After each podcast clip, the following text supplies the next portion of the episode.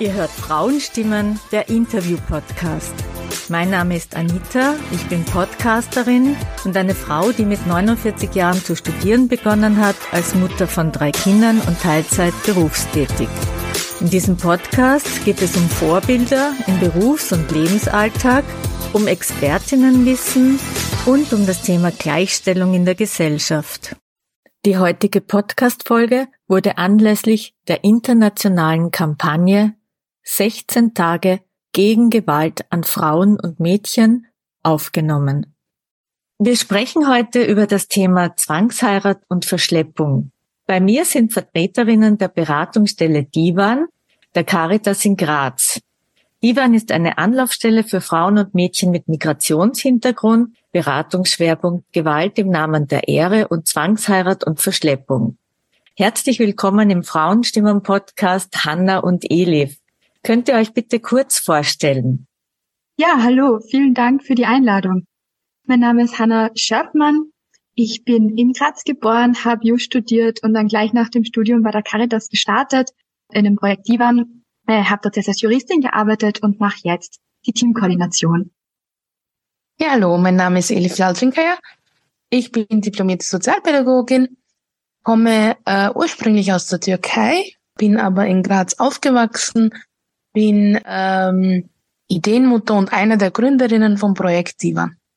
Schön, dass ihr bei mir seid und über euer Projekt nun berichtet. Das Thema, muss ich gestehen, macht auch sehr betroffen, aber dennoch finde ich, ist es wichtig, dass wir das auch öffentlich machen und darüber sprechen. Herzlichen Dank, dass ihr das in meinem Podcast macht. Elif, auf das Projekt und wie das zustande gekommen ist, möchte ich noch eingehen. Aber um jetzt einmal besseres Verständnis vom Thema zu haben, ersuche ich euch ein paar Fragen dazu zu beantworten, dass wir eben alle dasselbe Verständnis haben. Was bedeutet Gewalt im Namen der Ehre? Also Gewalt im Namen der Ehre bedeutet eigentlich, also es, es wird Gewalt angewandt für, für Erhaltung beziehungsweise Wiederherstellung der Familien, der angeblichen Familienehre. Meist ist es so, wenn ich meine Klientinnen frage, was ist denn Ehre, dann sagen sie immer wieder das Gleiche, dass sie sagen, Ehre ist zwischen meinen Beinen. Damit möchten sie hindeuten, dass es auf die Jungfräulichkeit, also es geht eigentlich um, um die Kontrolle der Sexualität der Frau. Also ja, dass ja keine außerehelichen oder vorehelichen Beziehungen zustande kommen, ja. Und alle möglichen Normabweichungen, die denn den Frauen vorgeschrieben wird, kann zur Gewaltauslösungen kommen. Und es wird eigentlich auf dem Rücken der Frauen das ausgetragen. Und betrifft vor allem, nehme ich an, junge Mädchen, junge Frauen, die eben nicht verheiratet sind junge Mädchen, junge Frauen, die nicht verheiratet sind, aber auch Frauen, die betroffen sind von einer Zwangsheirat, also die zwangsverehelicht worden sind. In unserem Klientel ist auch Frauen, die im Herkunftsland nach Österreich verehelicht worden sind gegen ihren Willen, also sozusagen, die dann aufgrund der Familienzusammenführung herkommen. Also wir haben da ein weites Spektrum von, von Frauen, die mit, mit dem gleichen Thema Gewalt im Namen der Ehre zu uns kommen, aber doch individuelle Probleme haben, ja. Weil du das gerade angesprochen hast, Zwangsheirat. Wann wird von Zwangsheirat gesprochen und, und wie, wie sieht das genau aus? Also gesetzlich, hat, gesetzlich steht es ganz klar drinnen, wenn eine, eine Person gegen ihren Willen verehelicht wird, also wenn eine Person diese Ehe nicht eingehen möchte, aber äh, mit Nötigung zur Ehe gezwungen wird.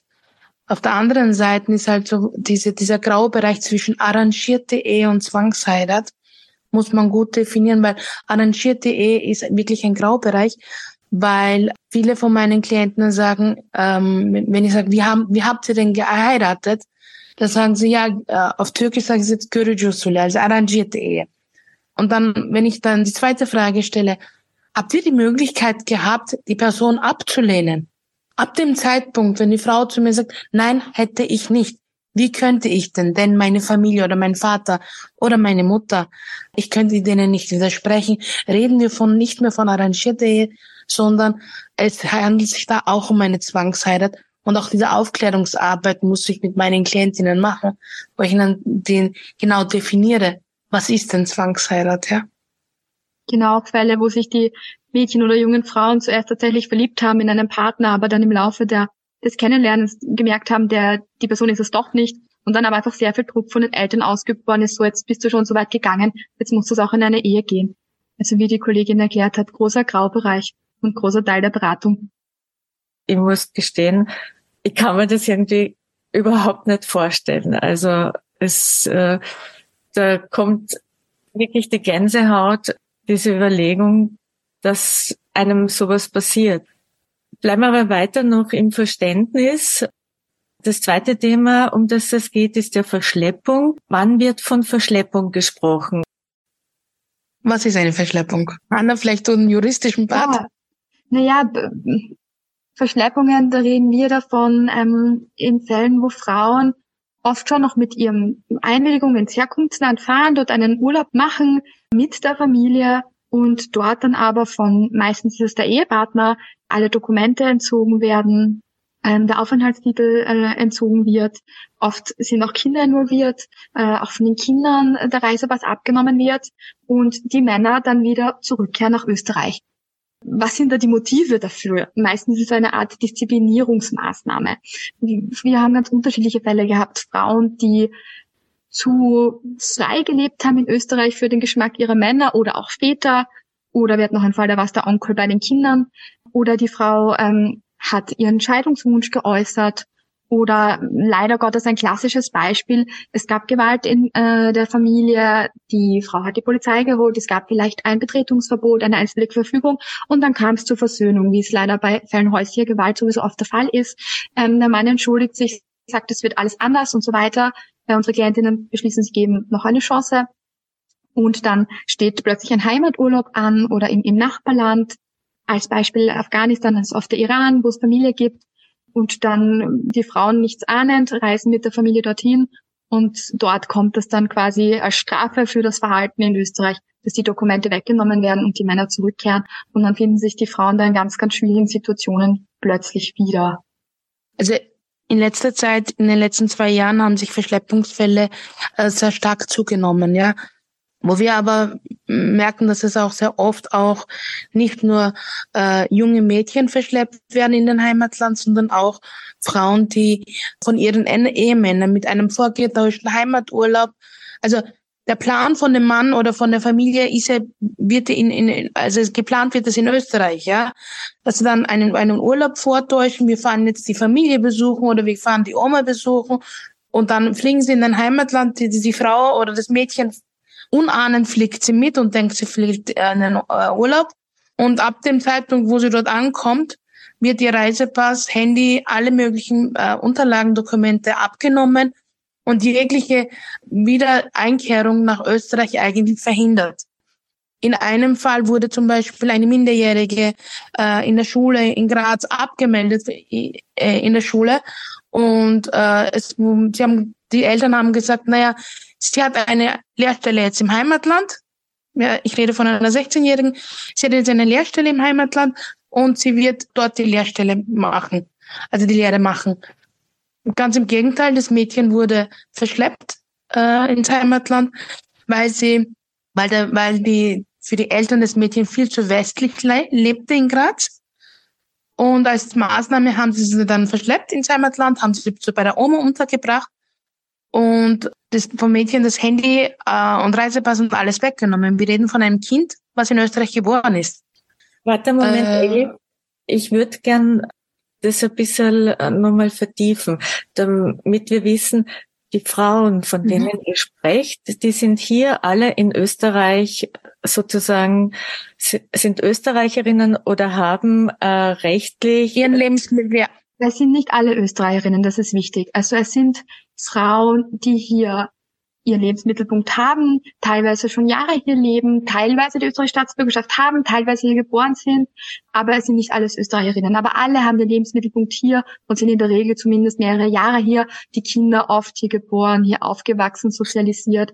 Also ähm, und, und also wir reden ja, wir reden von Frauen, die äh, rechtsmäßig in Österreich sich aufhalten rechtsmäßig in Österreich aufhalten, einen gesicherten Aufenthalt haben oder von österreichischen Staatsbürgerinnen mit Migrationsbiografie. Wenn wir jetzt wieder zurückgehen auf deinen Fall, Elif, also du hast jetzt geschildert, was mit der jungen Frau passiert ist. Wie habt ihr dann diese junge Frau unterstützt, beziehungsweise was macht ihr genau in so einem Fall? Also in diesem Fall haben wir hat das Mädchen mit uns Kontakt aufgenommen. In, den, in solchen Fällen, bei Verschleppungsfällen, arbeiten wir mit der bundesweiten Koordinationsstelle gegen Verschleppung und Zwangsheirat von Orient Express. Mit ihnen arbeiten zusammen und parallel haben wir gemeinsam einerseits die geschaut, wie wir sie zurückholen können und auf der anderen Seite ist es halt für, für uns auch zu zeigen, auch dem Ministerium zu zeigen und der Botschaft zu zeigen, ja, ihr Lebensmittelpunkt ist in Österreich damit wir sie wieder zurückholen können. In dem Fall war es dann so, dass wir abwarten haben müssen, bis das Mädchen 18 geworden ist, weil sie in dem, in dem Heimatland keinen neuen Reisepass erstellen konnte, ohne die Zustimmung der Eltern. Aber über zwei Jahre lang haben wir durchgehend Kontakt gehalten, in regelmäßigen Abständen. Und, also ihr, äh, Güte, ihr habt dir die Sicherheit gegeben, wir sind für dich da und wir, sobald ja. möglich ist, werden wir dich zurückholen. In dieser, in der Zwischenzeit haben wir auch versucht, mit den Eltern Gespräche zu führen, weil die Familie es äh, abgeblockt hat. Natürlich ist es dann so, dass wir dann äh, schauen müssen, auch, also wir können den Eltern nicht eins zu eins irgendwie das Preis geben, äh, dass wir den Kontakt über die über die über das Mädchen bekommen haben, weil dieser Kontakt dieser Kontakt mit dem Mädchen muss ja geheim gehalten werden für uns war, wir haben uns den Eltern so präsentiert, dass wir gesagt haben, wir haben das über Schule erfahren. Und dementsprechend haben wir die ganze Zeit versucht mit dem, mit der Jugendhilfe, wo ist das Mädchen, ja, wieso ist das Mädchen im Ausland? Aber natürlich kann, konnte das Mädchen in der Zeit auch nicht alles offenlegen, weil wir die, die Sicherheit für sie nicht haben im Heimatland. Wir wissen dann nicht, was mit ihr passiert. Und das A und O der ganzen Geschichte ist einfach, verliere ja nicht den Kontakt. Und da muss ich sagen, haben wir großartige Unterstützung von meiner Kollegin Meltem Weiland, die, die, äh, die das Ganze auch koordiniert in Wien. Also das ist die eine Seite, was ihr mhm. macht. Also ihr unterstützt die Frauen, ihr gebt ihnen das Gefühl, ihr seid da und ihr versucht auch einzuwirken aufs Umfeld. Das ist sozusagen ein Tätigkeitsbereich. Und jetzt kommt der nächste Bereich. Was tut ihr, damit die junge Frau wieder zurück kann? Wir müssen Dokumente beschaffen. Das heißt, wir müssen einen neuen, neuen Reisepass äh, ausstellen lassen. Dann äh, heißt es auch Kontaktaufnahme mit der Botschaft für die Einreisebewilligung, ja, weil ja der Aufenthaltstitel weggenommen worden ist, ja. Das heißt aber auch die Fahrt, die Fahrtkosten, die Unterbringung in der Zwischenzeit, ja. Bei diesem Mädchen hat das Mädchen in, dort in ein Frauenhaus dann in der Zwischenzeit gehen müssen. Dann, äh, aber nicht in jedem in jedem äh, Land gibt es ein Frauenhaus oder Frauenorganisationen. Da hat, hat man das Glück gehabt. Das wurde dann organisiert, dass es dann ins, ins Frauenhaus geht. Dann heißt es Kontaktaufnahme für die, mit der Botschaft, Hinfahrt zur Botschaft, Rückfahrt zur Frauenhaus, in den Frauenhaus. Das sind alles mit Kosten verbunden, ja, die die Frauen einfach nicht haben. Und da versuchen wir haben wir bis jetzt immer geschafft, über, über Spenden das irgendwie zu finanzieren, abzudecken, weil es sind dann Flugtickets. Äh, Geld, ja natürlich, also vielleicht ist äh, 800 Euro, 500 Euro oder 1000 Euro für manchen wenig Geld, ja, aber für anderen ist es halt eine Lebensrettung. Zusammenfassend, die Rückholung kostet Geld. Die werden aus Spenden finanziert und ja. äh, Kosten belaufen sich da immer so zwischen 500 bis 800 Euro. Und ihr seid natürlich auch auf Spenden angewiesen. Das heißt, äh, ja. äh, die Finanzierung solcher Rückholungen braucht Unterstützung auch von außen. Ja. Wie weit äh, seid ihr äh, oder erfährt ihr Unterstützung von politischer Seite? Also wer unterstützt euch? Welche also, Institutionen gibt's noch, die da im Hintergrund sind und für euch da sind? Anlaufstellen? Also grundsätzlich ist unser Projekt gefördert vom Bundeskanzleramt, vom Ministerium für Integration, vom Frauenministerium, von der Stadt Graz, vom Land Steiermark. Das sind unsere Basisfinanzierungen, die uns ermöglichen, überhaupt tätig zu sein. Dafür sind wir natürlich sehr dankbar.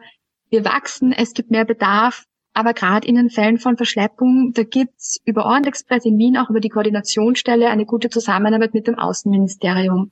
Die übernehmen auch Kosten für Rückholungen, aber nur für österreichische Staatsbürgerinnen. Ähm, das heißt, für alle anderen Frauen, das ist da, wo wir schon kurz geredet haben, wo wir auf Spenden angewiesen sind, das wir leider nicht aus unseren Projektmitteln decken können, bekommen aber gute Unterstützung vom Außenministerium bei den Rückholungen oder vor allem die Koordinationsstelle ähm, gegen Verschleppung hat ja die ganz enge Zusammenarbeit mit dem Außenministerium. Und in der Stadt Graz natürlich eine Schwierigkeit für die, also in Graz, in der Steiermark eine Schwierigkeit natürlich für die Frauen, die zurückkommen, ist teilweise der Aufenthaltstitel. Der ist schon abgelaufen teilweise oder die Frauen waren länger im Ausland. Da sind wir dann auf eine gute Zusammenarbeit mit den zuständigen Behörden angewiesen. Und bis jetzt hat man da Gott sei Dank immer Lösungen finden können, dass der Aufenthaltstitel dann erneuert wurde oder ähm, umgestiegen werden konnte. Aber da gibt es eine enge Zusammenarbeit mit den Behörden. Du hast jetzt gerade Orient Express erwähnt. Kannst du uns da noch ein bisschen genauer erzählen, was ist der Orient Express? Ja, gerne. Orient Express ist quasi unsere Schwesternorganisation in Wien. Die gibt es sogar schon seit über 20 Jahren, ähm, arbeiten auch im Bereich Gewalt im Namen der Ehre, verwandtschaftsbasierte Geschlechtergewalt, Zwangsheirat und Verschleppung. Und ein Teil von Orient Express, ähm, den die Melte Mailand leitet, ist äh, die bundesweite Koordinationsstelle gegen Verschleppung, die da sehr, sehr viel Erfahrung haben. Und in allen Fällen von Verschleppung arbeiten wir zusammen, weil die einfach da ganz große Expertise und gut mit den Ministerien vernetzt sind. Und alle Fälle in der Steiermark arbeiten wir quasi im Tandem, meistens die Elif mit der Kollegin Melte und schauen, dass wir da ganz gut bundesländerübergreifend, international und dann, auch wenn die Frauen wieder hier sind, in der Steiermark gut die Frauen bei uns andocken können. Da gibt es eine ganz tolle Zusammenarbeit. Sehr gut, das klingt sehr toll. Ja, Elif, großes Kompliment an dich. Du hast dieses Projekt ins Leben gerufen. Wie war das genau? Kannst du uns da ein bisschen erzählen darüber? Also ich habe vor Tivon in der Flüchtlingsunterbringung gearbeitet für, also dort waren alleinstehende und alleinerziehende Frauen. Und irgendwann hat sich in der türkischen Community herumgesprochen, es arbeitet eine Türkin äh, bei der Caritas und noch dazu im Frauenbereich. Ich habe nicht dieses Thema gefunden, dieses Thema hat mich gefunden. Und äh, normalerweise bin ich, habe ich im stationären Bereich gearbeitet, also und ähm, es sind aber extern dann Frauen gekommen mit einer Problematik, mit einer Frauenthema-Problematik. Und ich habe dann einer geholfen und habe dann relativ schnell festgestellt, eigentlich, dass es in, Öst in Österreich, in ganz Österreich, nur eine einzige Stelle gibt zum Thema Zwangsheirat. Das war damals Orient Express. Mittlerweile sind wir österreichweit sind drei Beratungsstellen, also Orient Express, Divan und äh, Fachstelle für Zwangsheirat in, bei Frauen aus allen Ländern in Tirol.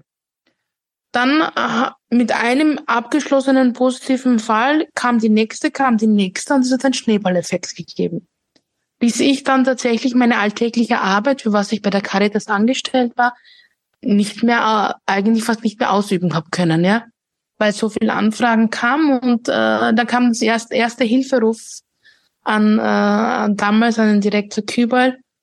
Da gibt's eine Thematik. Ähm, ich kann die Frau nicht vor der Tür stehen lassen.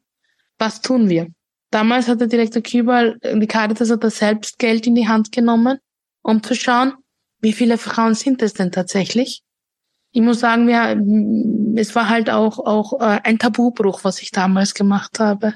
Und es war sicher nicht einfach, ja, weil ähm, wie ich das Thema enttabuisiert habe, dass in der Steiermark Zwangsheirat passiert, ja, es halt um die Ecke passiert bei uns, ja, und dass es nicht so fern ist, was einerseits von der, von der Community her, habe ich teilweise auch, auch Drohungen erhalten, also wie, äh, man werde mir beibringen, wie ich mich zu verhalten habe. Ich würde meinen, meiner eigenen Community in den Rücken fallen äh, und diverse Sachen, was, was mische ich mich in die Familienangelegenheiten, ja. Und ganz schön mutig. Aber und ich habe ich habe mir eins gedacht, also ich habe mir eins gedacht, okay, so Elif, entweder du lass dich einschüchtern und das bin ich nicht, ja. Und dann haben wir noch, ja, jetzt erst dann, jetzt musst du tun, ja, jetzt musst du handeln. Und ich stehe da. Toll. Seit, seit, ja, seit 19 Jahren durchgehend im Frauenbereich tätig, stehe ich da. Und ich kann sagen, die Personen, die gegen, gegen mich den, den Wind geschlagen haben, sind jetzt die Personen, die einen hohen Respekt haben. Sehr ja. schön.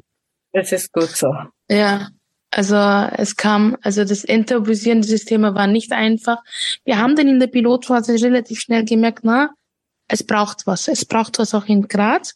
Und damit auch das Integrationsreferat der Stadt Graz hat dann äh, mit uns zusammen kooperiert. Hat denn, damals haben wir den Auftrag bekommen zu diesem Thema. Habe ich den Auf, habe ich den Auftrag zu diesem Thema ein, äh, ein Projekt bzw. ein Konzept zu entwickeln. Gemeinsam mit der Christina Kracker-Körbel, damals meine Kollegin, und der Integrationsbeauftragten der Stadt Graz, Brigitte Köxal, haben wir dann zu dritt dieses Projekt dann entwickelt okay. und mit Divan gestartet.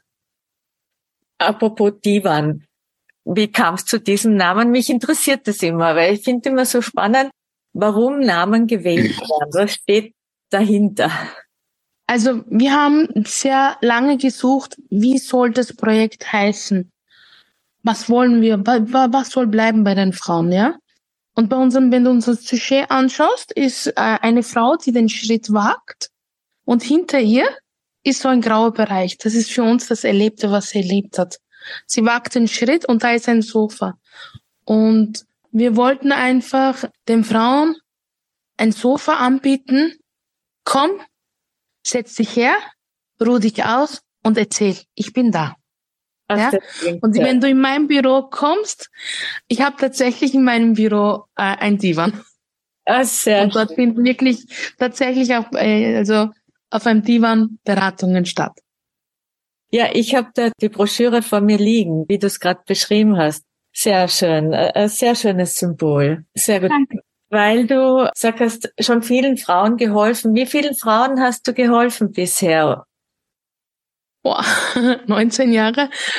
Gezählt habe ich es nicht, aber im Durchschnitt hat Divan so um die 150 Klientinnen im Durchschnitt. Mittlerweile 150 bis 180 pro Jahr.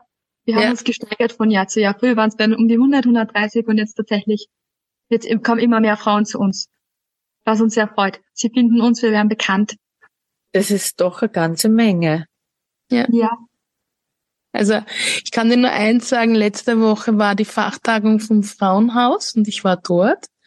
Währenddessen habe ich, habe ich immer wieder die Fachtagung verlassen müssen. Dann habe ich immer wieder äh, Kriseneinsatz gehabt, per Telefon koordinieren.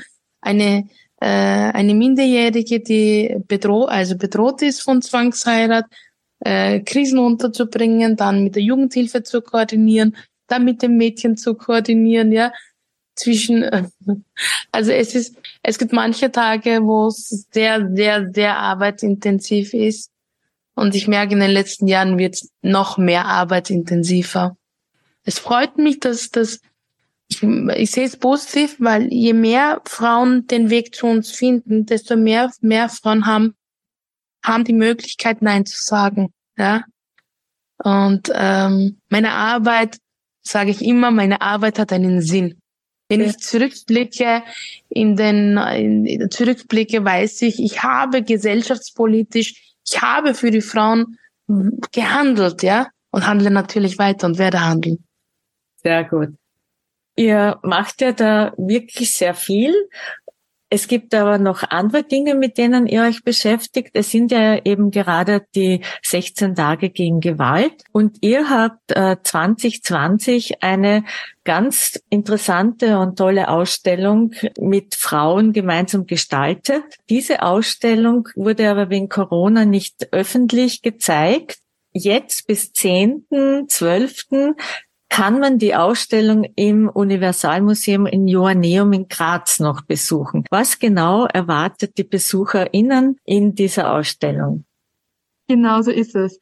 Ähm, wir haben das große Glück, dass eine unserer Beraterinnen, die Beraterin für die Sprachgruppe Fasidari, die Maria Mohammadi, auch eine Art zweite Identität oder Hauptidentität als Künstlerin hat. Sie ist eine Fotokünstlerin, die ganz viele, ganz tolle Ausstellungen gestaltet und im Rahmen ihrer Divan-Arbeit quasi ihre beide Professionen kombiniert hat. und sich bereit erklärt hat, Fotos zu unserer Ausstellung zur Verfügung zu stellen. Wir haben dann damals 2020 mit Klientinnen geredet und äh, ihnen die Frage gestellt, was ist Gewalt für sie? Und ähm, diese Originalzitate hat äh, Maria Mohammadi dann kombiniert äh, mit Fotos und, und so grafisch dargestellt. Und das sind ganz äh, tolle Zitate von unseren Klientinnen gekommen. Ich nehme ein Beispiel. Gewalt ist eine tiefe, unsichtbare Narbe. Oder Gewalt ist, wenn ich nicht aussuchen darf, wen ich heirate. Gewalt ist, mit dem Ehemann schlafen zu müssen.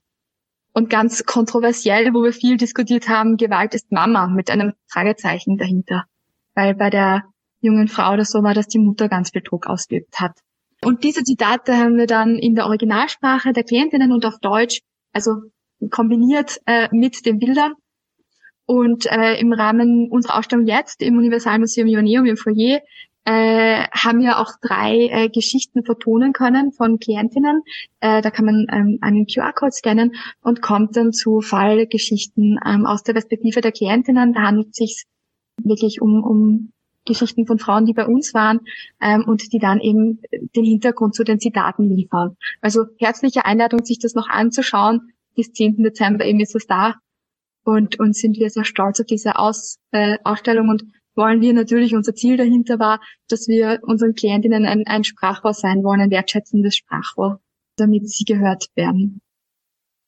Es ist schon sehr berührend, weil wenn ich denke, diese Aussage, Mutter ist Gewalt und man ja eigentlich die Vorstellung hat, dass eine Mutter ihr Kind beschützt und dann ist das schon das Also wir haben vers ja, wir haben versucht, also unser Ziel, wie wir dieses Projekt gestartet haben, war einfach, wir fragen die Klientinnen, was ist Gewalt? Und den ersten Satz, den ersten O-Ton, den nehmen wir im Original.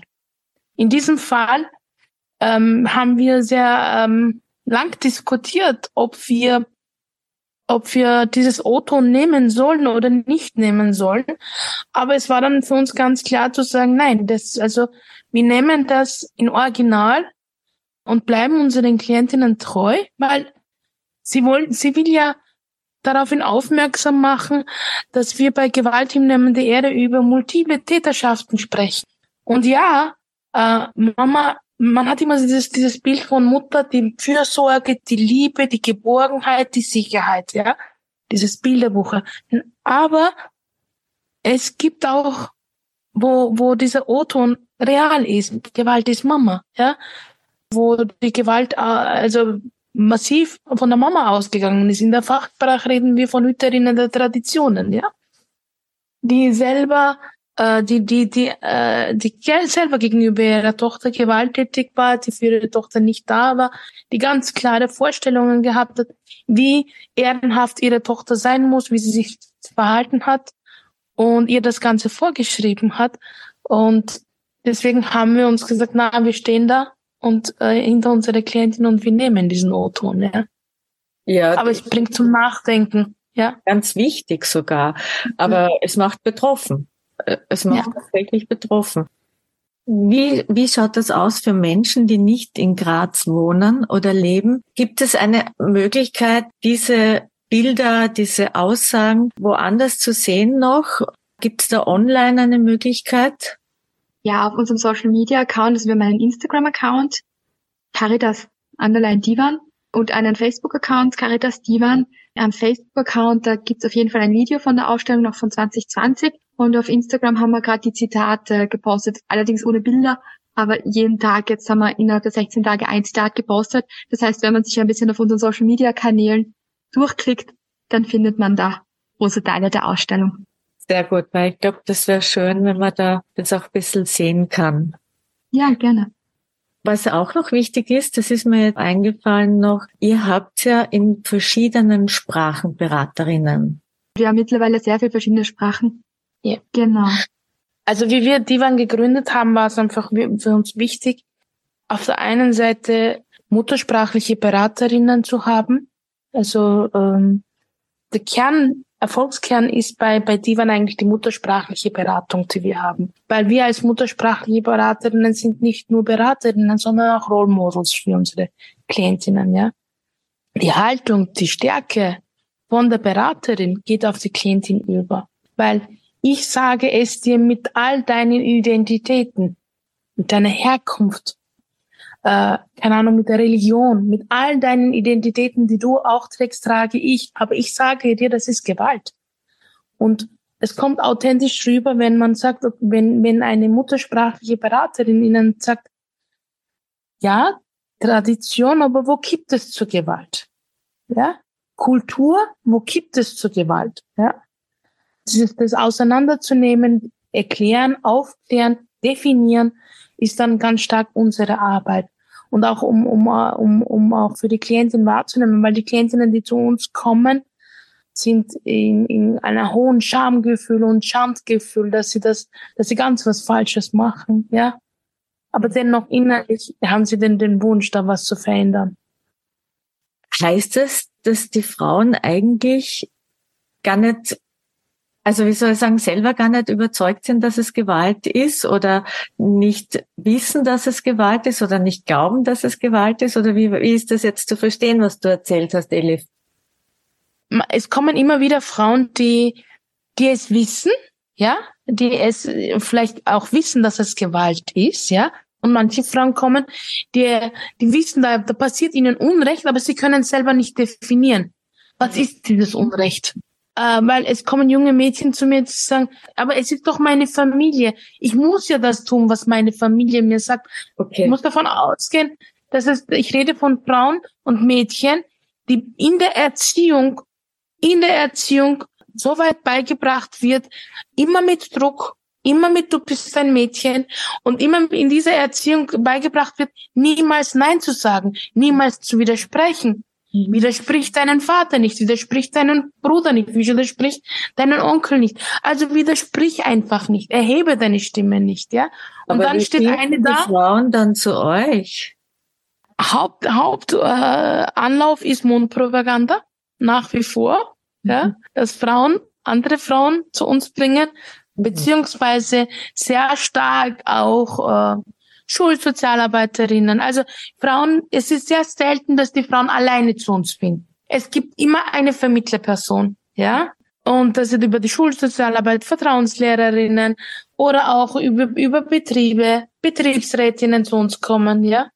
Und ganz unterschiedlich. Auch die über alte Klientinnen kommen. Also ja. wenn Sie Freundinnen haben, Bekannte, die sagen, ich war dort, ich habe so gute Erfahrungen gemacht, versuch's doch auch dann oft zum ersten Termin mitkommen und die bauen mhm. dann die Brücke. Und wir, wir ja. schauen ja auch, wir haben, wir haben ja verschiedene Workshops, Module, also wir machen ja auch präventiv Aufklärungsarbeit. Das heißt auch, dass wir sehr stark auf, auch auf Multiplikatorinnen-Schulungen gehen, ja. Dass wir versuchen, viel, so viel möglich, so viel wie möglich, äh, Personen dabei zu sensibilisieren, um Gewalt im Namen der Ehre, um eine Zwangsheirat, um die Warnsignale auch wahrzunehmen, ja. Weil dann passiert dann sehr oft, dass zum Beispiel die äh, Schulpsychologin bei uns anruft und dann sagt, ja, ich nehme da was wahr. Gut, das Mädchen kann anonym zu uns in die Beratung kommen. Kann das Mädchen nicht zu uns kommen, kommen wir in die Schule oder kommen wir dort, wo das Mädchen sich frei bewegen kann, aus in den privaten Räumen. Ah, das ist sehr gut. Ja. ja wir sind also wir haben, wir sind, ja, wir sind aufsuchend, steiermarkweit und unser Motto ist immer lieber einmal zu viel als einmal zu wenig. Weil du vorhin auch eben erwähnt hast oder gesagt hast, der Onkel, hör auf den Onkel, hör auf den Bruder, hör auf den Vater. Welche Rolle spielen Männer und Jungen in der Prävention und Bekämpfung von Zwangsheirat und Verschleppung? Eine wichtige Rolle. Auf der einen Seite ist es so, dass das äh, von einer Zwangsheirat ist nicht nur eine Frau betroffen, sondern auch Männer können davon betroffen sein. Von einer Verschleppung kann auch ein, ein Junge betroffen sein. Heuer, heuer äh, haben wir den ersten Fall, also den Fall gehabt, wo ein Junge verschleppt worden ist und der mittels Orient Express zurück nach Österreich wieder hergeholt worden ist und mittlerweile äh, in der Steiermark lebt. Also ähm, wir haben da äh, in der Caritas das Projekt Karim, Caritas interkulturelle Männerarbeit.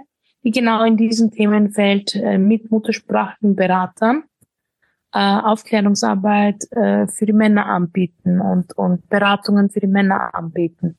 Aha. Ja, weil äh, ganzheitlich brauchen wir auch die Männer zu diesem Thema. Ja.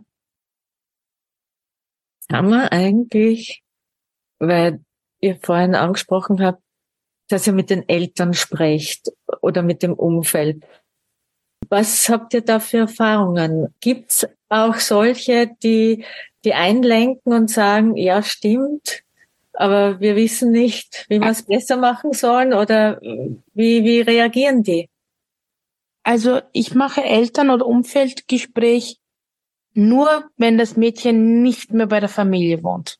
Solange das, solange ein Mädchen noch bei der Familie ist oder die Frau, gibt es kein und ich würde jeder Fachperson es abraten.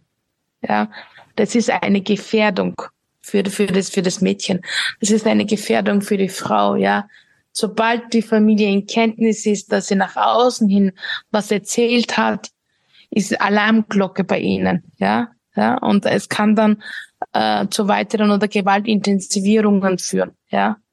Äh, deswegen, solange das Mädchen noch in ihrem Umfeld ist, niemals. Ab und an, und das mache ich nur in Ausnahmesituationen, ist es so, wenn das Mädchen schon weg ist und sie hinterlässt noch einen Brief für die Familie, oder äh, die Familie, äh, bei einem Fall haben wir gehabt, dass die Familie, weil ich auch in der Zeugenaussage, also eine Aussage tätigen habe müssen für eine, für eine Klientin, dass die Familie dann draufgekommen ist, dass ich äh, das Mädchen halt weggebracht habe.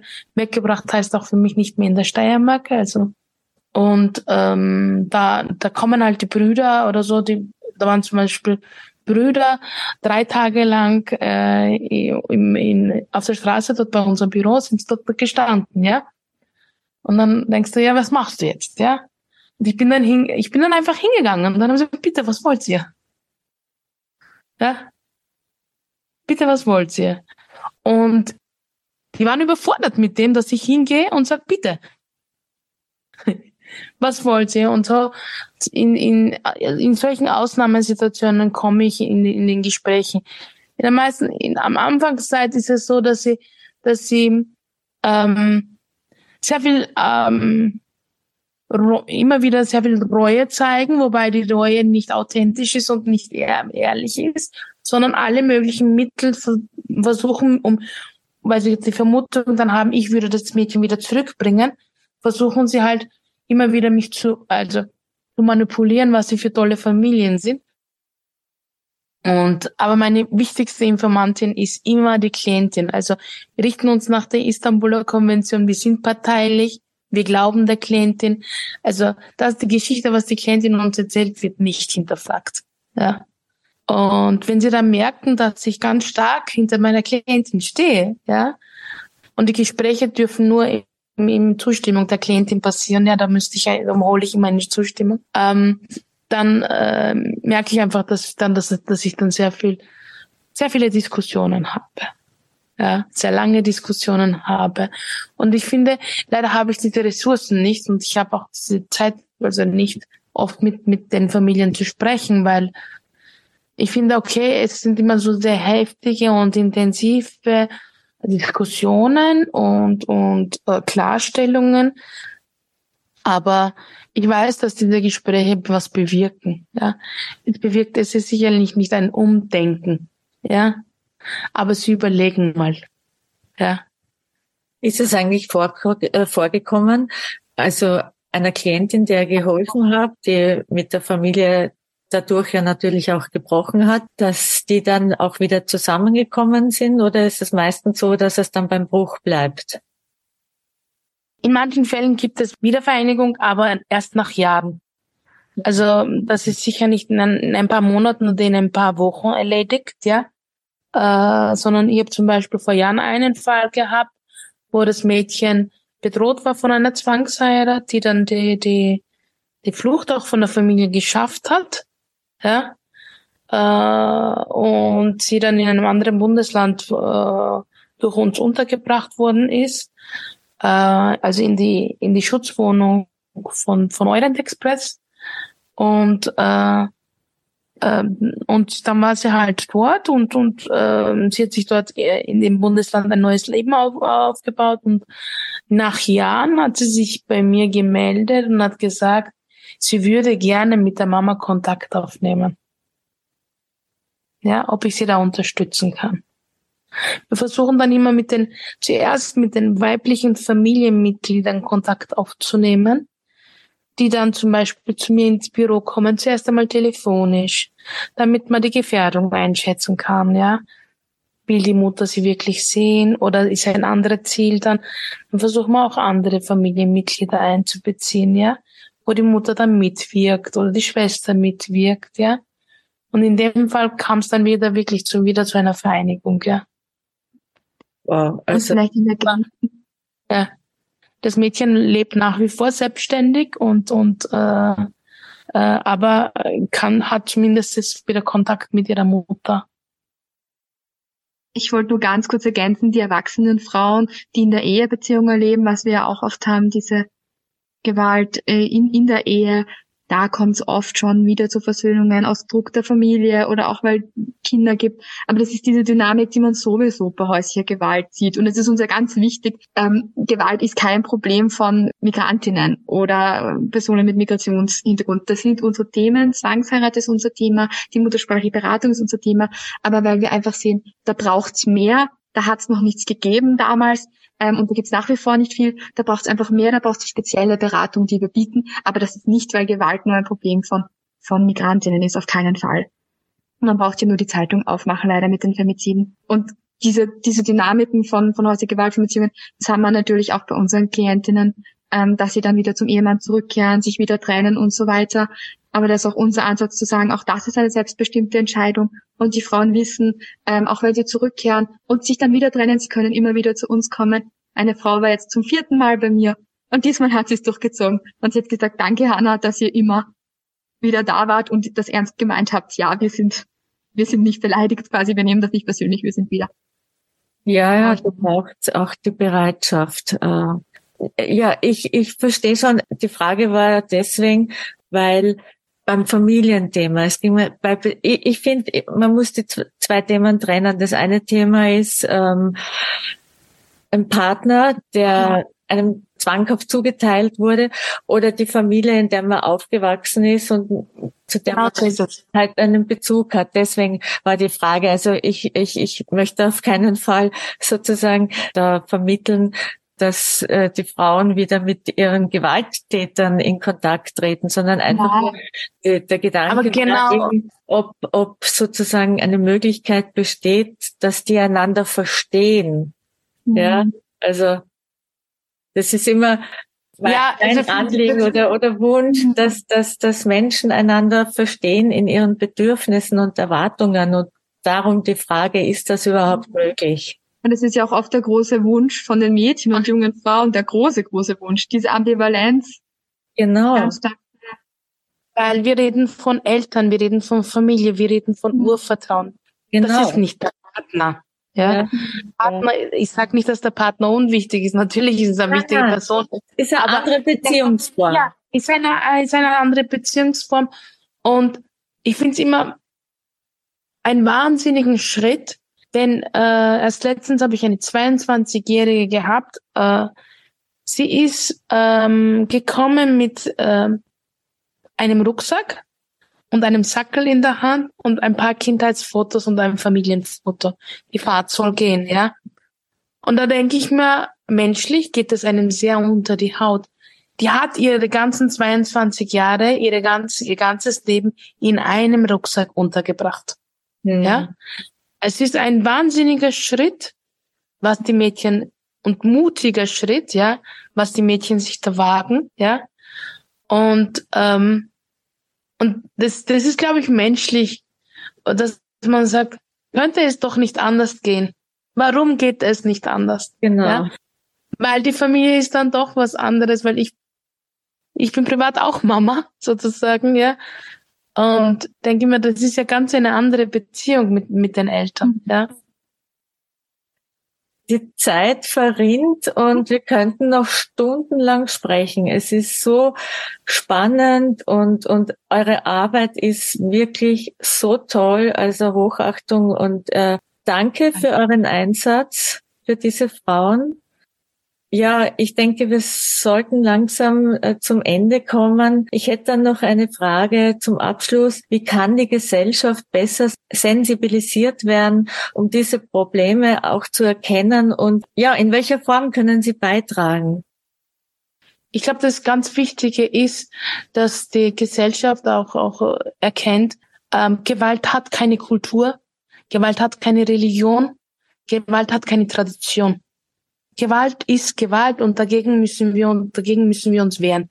Dagegen müssen wir aufstehen. Dagegen müssen wir eine Haltung haben. Und das ist ganz wichtig, dass man erst einmal diese Haltung hat im Leben.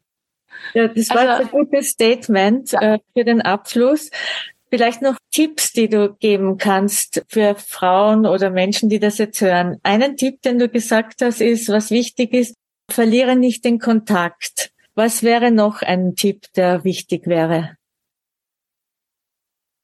Mach Codewörter aus. Sozusagen, äh, wann ist was zu tun mit Codewörtern. Wenn eine Klientin mir Codewörter schickt, weiß ich, dass ich die Polizei laufen muss und drin schicken muss, ja. Beziehungsweise auch einen Sicherheitsplan. Wo bist du? Mit wem bist du? Hast du die Möglichkeit, dich in einem Raum zu versperren, wenn es eskaliert, ja? Heutzutage Gott sei Dank äh, tragen alle die Handys bei sich, sogar bis ins WC, ja, dass sie dort sich dann versperren. Kannst du die Polizei verständigen, ja? Kannst du dann Hilfe holen, ja? Das sind wichtige Tipps. Ja. Sehr gut. Danke. Ich würde noch hinzufügen, melde dich. Melde dich bei uns oder bei einer anderen Formberatungseinrichtung. Es gibt Hilfe, es gibt Möglichkeiten, du bist nicht alleine. Danke, Hanna. Also Liebe Hanna, liebe Elif, danke für dieses spannende Interview. Und wir haben im Vorfeld gesprochen und Hanna hat gemeint, doch, der Wordrap passt, der Feminismus-Wordrap und wir wollen den jetzt auch machen. Beantwortet ihr abwechselnd die Fragen oder wie habt ihr euch das ausgemacht? Abwechselnd. Ja. Abwechselnd. Dann meine Fragen. Feminismus bedeutet für dich? Optimismus eigentlich und Mut. Frau sein heißt für mich auch ganz starke Solidarität zu spüren bei anderen Frauen, füreinander da zu sein und Teil von einer ganz tollen Gruppe zu sein. Gleichberechtigt fühle ich mich, wenn wenn ich zuerst als Mensch wahrgenommen werde und nicht mit äh, mein Geschlecht. Ein feministisches Vorbild ist haben wir geredet von uns beiden jeweils unsere Mutter die ganz toll vorangegangen sind. Wenn du einen Tag Frauenministerin sein könntest, dann? Ressourcen aufstocken. Intensive Ressourcen aufstocken. Ja, das braucht jetzt ganz dringend. Was würdest du deinem elfjährigen Ich heute gerne sagen? Du bist okay, so wie du bist und du schaffst das. Es kommen tolle Sachen in der Zukunft. Mm, ja, und ein Buch, das du empfehlen kannst. Da haben wir noch die Goodnight Stories for Rebel Girls, weil es geht viel darum, die jungen Mädchen zu stärken und die gute Nachtgeschichten für rebellische Mädchen sind da ganz tolle Vorbilder. Sehr gut. Herzlichen Dank, liebe Hanna, liebe Elif. Vielen Dank. Danke Vielen für die Einladung. Am Ende habe ich jetzt noch eine Bitte an dich. Wenn dir die Podcast-Folge gefallen hat, freue ich mich sehr, wenn du mich mit einer 5-Sterne-Bewertung unterstützt. Lieben Dank. Das war Frauenstimmen, der Interview-Podcast mit Anita, wo ihr spannende und interessante Frauen kennenlernt und Denkanstöße zum Thema Gleichstellung bekommt. Hat euch das Thema gefallen? Dann erzählt doch anderen davon. Ich freue mich auch, wenn ihr die Folge auf Facebook oder Instagram teilt oder anderen vom Frauenstimmen Podcast erzählt. Danke euch fürs Zuhören. Bis zum nächsten Mal.